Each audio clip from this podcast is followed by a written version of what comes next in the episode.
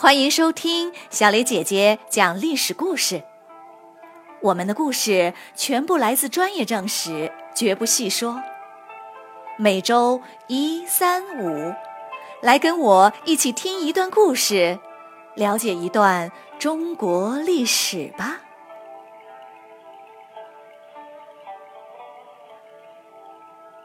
今天我要给你们讲的故事的名字叫做。七国之乱。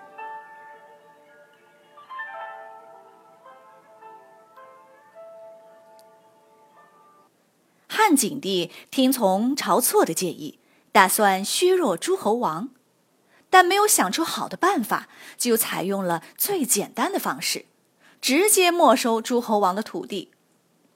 汉景帝下令没收吴王、楚王各两个郡，赵王一个郡。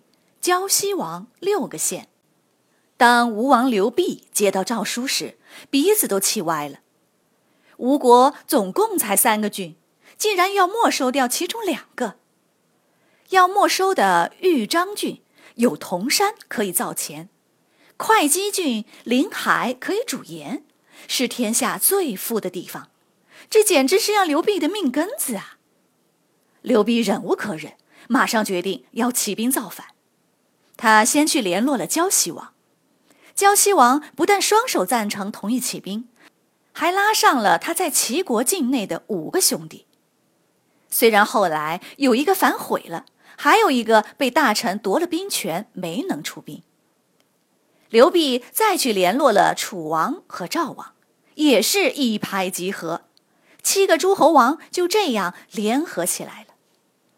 刘濞还去联络了南方的闽越王、东越王，北方的燕王、匈奴王，他们都表示支持，大半个天下都站到了自己这边。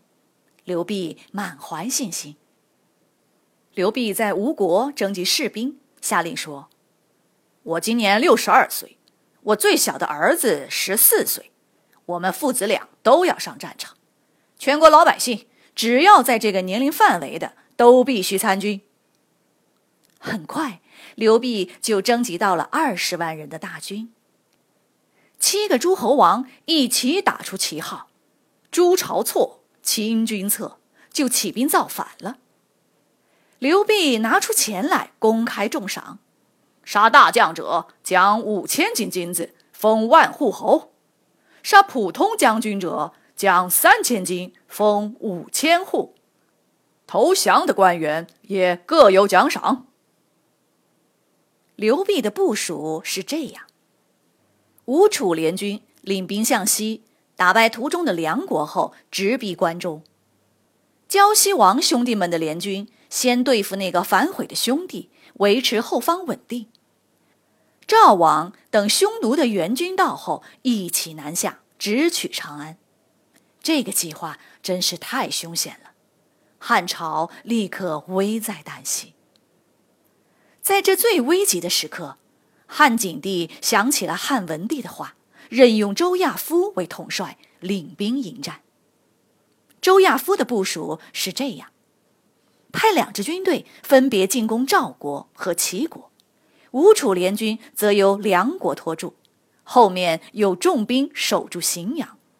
自己率大军驻守在昌邑，位于三个战场中间，可以相机而动。汉景帝同意了这个部署。虽然在这个部署里，梁国是计划要被牺牲掉的，而梁王是他唯一的亲弟弟，但在这种生死存亡的时候，汉景帝已经完全顾不上了。为了让诸侯王的口号落空，连晁错。都已经被杀了。战争一开始，吴楚联军声势浩大，连打了几场胜仗。梁王退守到睢阳，而周亚夫在昌邑深挖沟、高筑墙，做好了坚固防守的准备。然后他派出一支骑兵攻占淮河和泗水的交汇处，切断了吴楚运送粮草的路线。吴楚的粮草供应不上，着急了，猛攻睢阳。梁王不断求救，可周亚夫都不予理睬，按兵不动。梁王只好拼命死守，竟然还真守住了。吴楚联军粮草不多了，便掉头围住昌邑，想要跟周亚夫决一死战。周亚夫毫不慌乱，坚守住阵地，从不贸然出击。吴楚联军发起猛攻，周亚夫防守严密，滴水不漏。吴楚军队无计可施，几天后粮草耗尽。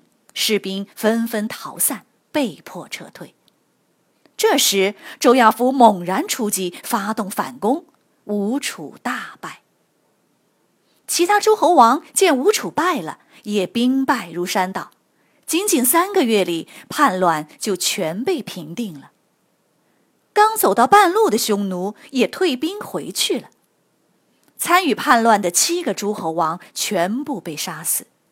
就这样，一场全国性的大混战就这样平息了。汉景帝趁机将一些诸侯废除，改为郡县，并逐步夺取了诸侯王的地方治理权。二十七年后，公元前一二七年，汉武帝下达推恩令，要求诸侯王死后必须把封地分给自己所有的儿子。这真是一个巧妙的办法，它使得诸侯国越分越小，再也没有力量和中央抗衡了。诸侯王的问题就彻底解决了。